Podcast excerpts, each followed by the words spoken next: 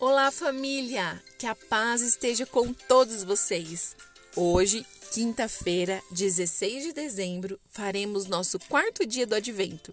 Quem está gostando, levanta a mão! Eu também estou! A passagem de hoje é Maria e o anjo. E a leitura bíblica está em Lucas, capítulo 1, versículo 26 ao 38. Maria era uma jovem que morava na Galiléia e estava noiva de José. Ela também esperava a promessa de Deus, o nascimento do Salvador prometido por ele. Maria cria que Deus cumpriria sua palavra, mas não sabia quando isso aconteceria. Um dia estava trabalhando na sua casa e havia muita coisa para fazer naquele dia. Tinha que limpar o chão, tirar o pó dos móveis, lavar roupa, fazer a comida. Quantos afazeres, não é? Mas Maria não se importava de trabalhar.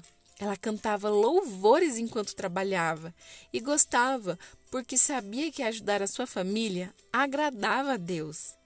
Mas, no meio do trabalho, de repente, Maria percebeu que não estava mais sozinha. Uau! Havia diante dela uma pessoa diferente, vestida de branco, brilhava como uma luz. Sim, era um anjo e ele se chamava Gabriel. Deus o enviou para falar com ela, para lhe fazer um anúncio muito especial. Que a paz esteja com você, Maria. Você é muito abençoada. O Senhor está com você, disse o anjo. Maria sabia que esse não era um cumprimento comum. Não entendia por que o anjo a saudava dessa maneira. Ela estava ficando um pouco assustada. Não tenha medo, Maria.